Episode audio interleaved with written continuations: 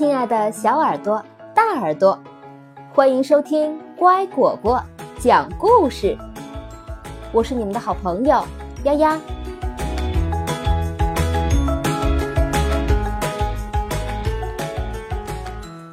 斯凯瑞最受欢迎的故事：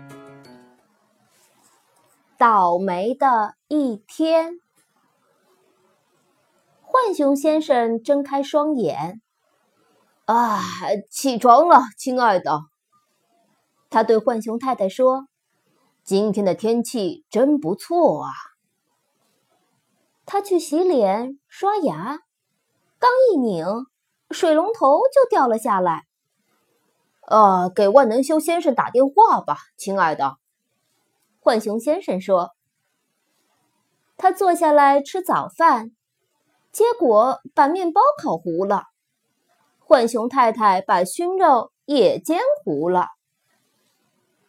浣熊太太让他去买晚餐吃的东西。他刚要出门，门就掉了下来。浣熊先生开车走到半路，一个轮胎瘪了，噗！他正修轮胎呢，裤子又裂开了，啪！当他重新上路时，汽车发动机又坏了，这回车子没法开了。浣熊先生决定步行。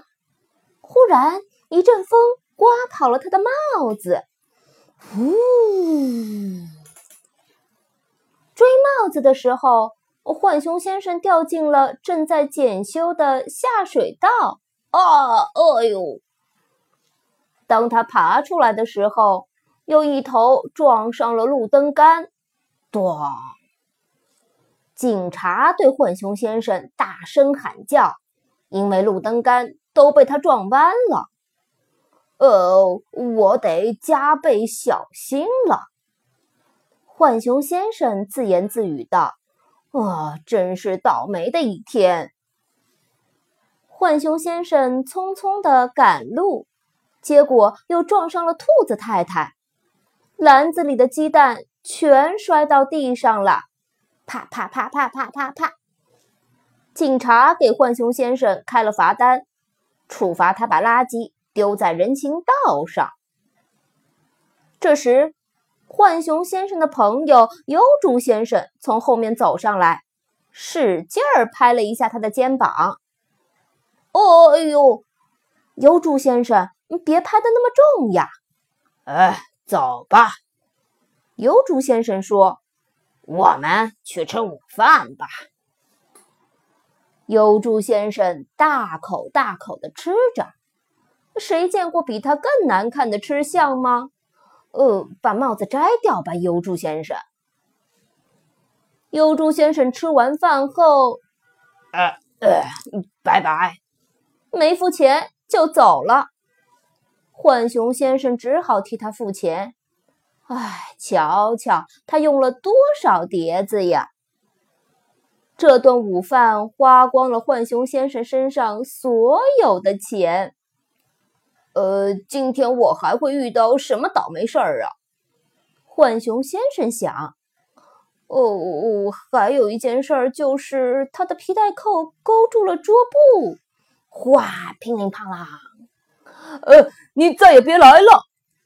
服务员大声嚷道：“呃，我得尽快回家。”浣熊先生嘟囔着：“呃，再也不想碰上什么麻烦了。”他回到家，万能修先生正要离开，水龙头是装上了，但又发现了新的漏水的地方。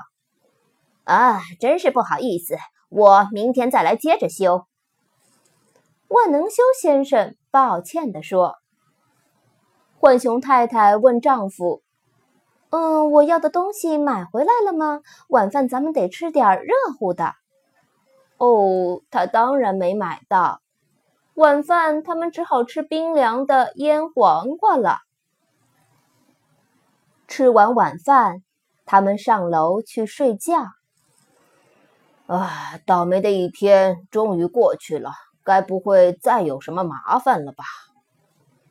浣熊先生边上床边说：“砰！哦，天哪！床塌了！老天保佑浣熊先生明天能过得好一些。”